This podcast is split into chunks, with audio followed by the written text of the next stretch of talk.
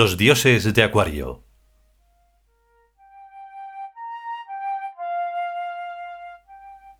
Decimonoveno capítulo. Jerryville. La ciudad flotante. Segunda parte.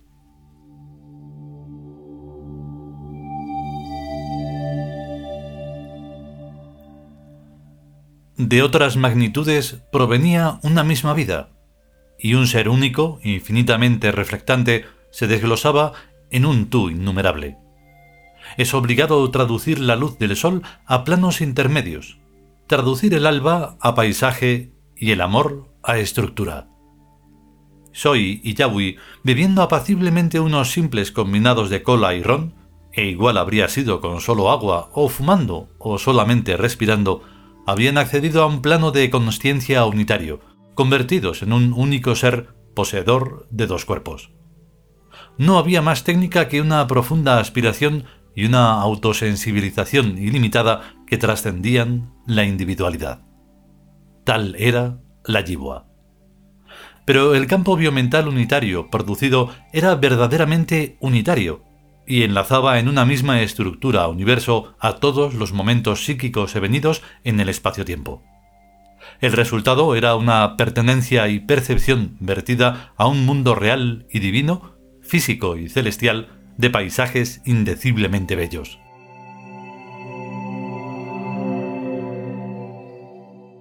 Soy y Yahweh se sabían primitivos y toscos, y la ciudad de cristal y luz se elevaba en la lejanía al otro lado y por encima de los bosques. Caminaron hacia ella, y su caminar era real y lento, a la vez que sus biografías a nivel perceptible humano se tornaban gradualmente incomprensibles y ambiguas, y acaso también de un tenue matiz inquietante, como sucede cada vez que una especie asiste al nacimiento de otra emergida de su seno y divergente. Valores nuevos e inhumanos atraían su estimativa, por toda la faz del mundo coincidiendo ya plenamente con la eclosión de Acuario, estructura envolvente como un ropaje que abriga otra realidad. Valores nuevos e inhumanos bajo un valor supremo y misterioso presentido y presagiado como amor, que se plasmaba como una gestalt, rompedora de la equivalencia y estanqueidad del número de cuerpos y almas, fórmula clave del periodo hegemónico humano en el planeta. Todos en la proyección sabían que el número es vencido por la estructura, que media docena de individuos en campo unitario son un gigante colosal de poderes indescriptibles. El cadáver cristiano cayó en las grandes masas en franca disolución. El naciente acuario optaba obligatoriamente por las microélites muy dispersas.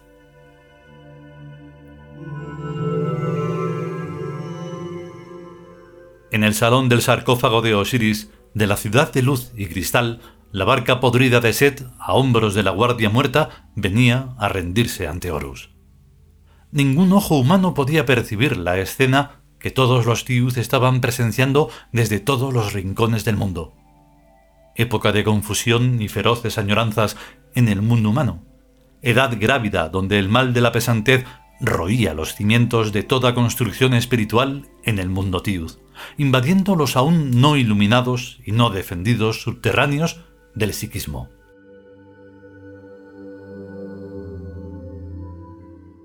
Soy y Yahweh avanzaban a través del bosque hacia la ciudad de cristal y luz. Y el bosque era una maraña inmensa de posiciones estáticas hundidas sus raíces en la tierra y ocultando el cielo sus ramas y follaje y el bosque era cada uno de ellos mismos, y era gimnasia sagrada y era fotogramas de evolución. ¿Dónde está el Sagrado 3? se preguntaron. ¿Dónde está aquella que es la vida? Y no hubo respuesta, y hubo sonrisa en sus ojos de cielo y abismo. El bosque era el único camino y a la vez una trampa innumerable. Era un único árbol innumerablemente repetido y distinto. Era la plenitud de sí mismo, pero más allá estaba la ciudad de luz y cristal. ¿Parece imposible? exclamó Yawi. Nuestra defensa es precisamente el egoísmo. Soy respondió sonriendo y tactando el tronco rugoso de un árbol. No, el egoísmo es nuestro enemigo, nuestro último enemigo, sobre todo en su forma más pura y perfecta, el hedonismo, la vida feliz. He aquí el área de las grandes batallas. Como respondiendo a su acerto, cada árbol mostró su serpiente, una cobra real erguida y vigilante, plácida y suave como una joya esmeralda, el boacet. Yawi se echó a reír. Aquí no sirve hacerse el tonto. Ni serlo. Si avanzas, no hay peligro alguno. Si vacilas o retrocedes, todas las serpientes se lanzarán sobre ti. ¿Y si me quedo quieto? El Boacet tiene una gran paciencia. Mientras no vea muy claro que retrocedes cuesta abajo o que no eres capaz de proseguir la ascensión hacia la ciudad de luz y cristal, no te atacará. Lo mejor y único posible aquí es hacerlo todo con naturalidad.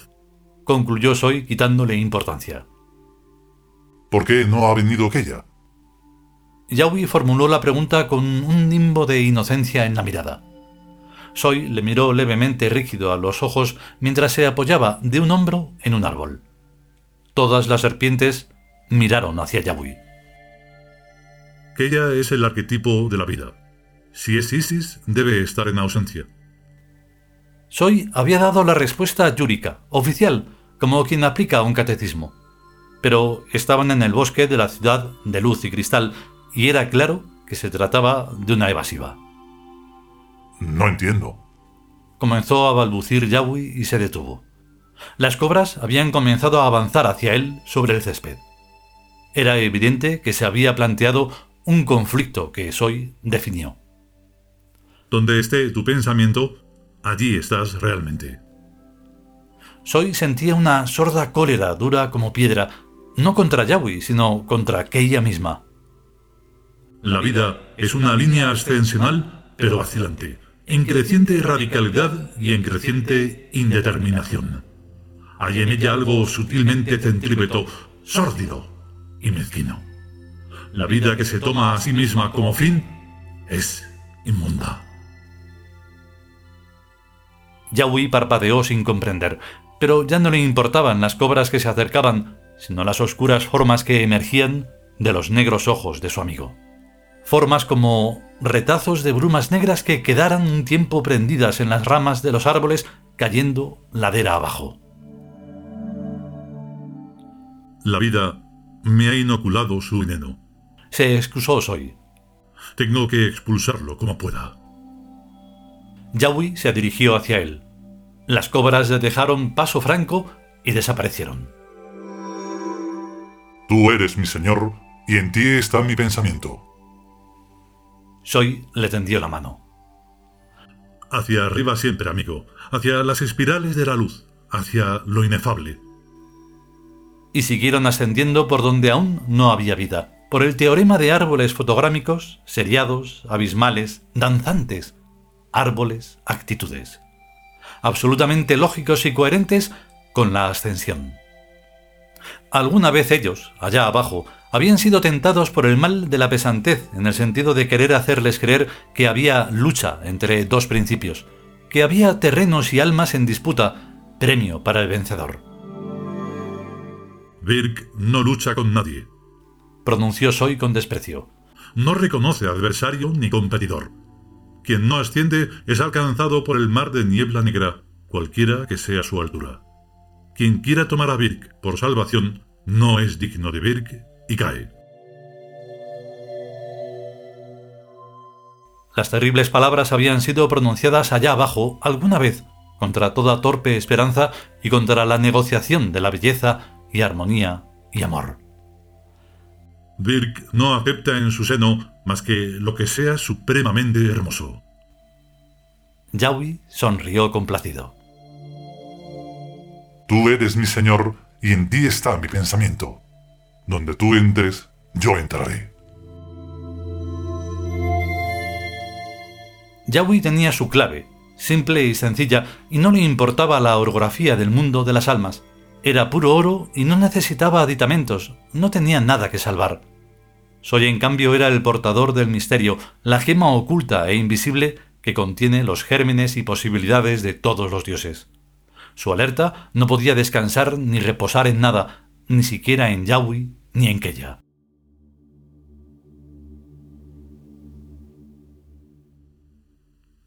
Mi paz no es mía. Mi serenidad no es mía. Son sagradas porque no son mías. Maldición sobre cualquiera que intentare profanármelas. Yahweh contestó admirado. Eso es estupendo. Mi paz no es mía. Repitió de memoria. Mi serenidad no es mía. Son sagradas porque no son mías. Maldición sobre cualquiera que intentare profanármelas. Así da gusto. Y que se mueran los feos. Concluyó Soy encendiendo un cigarrillo.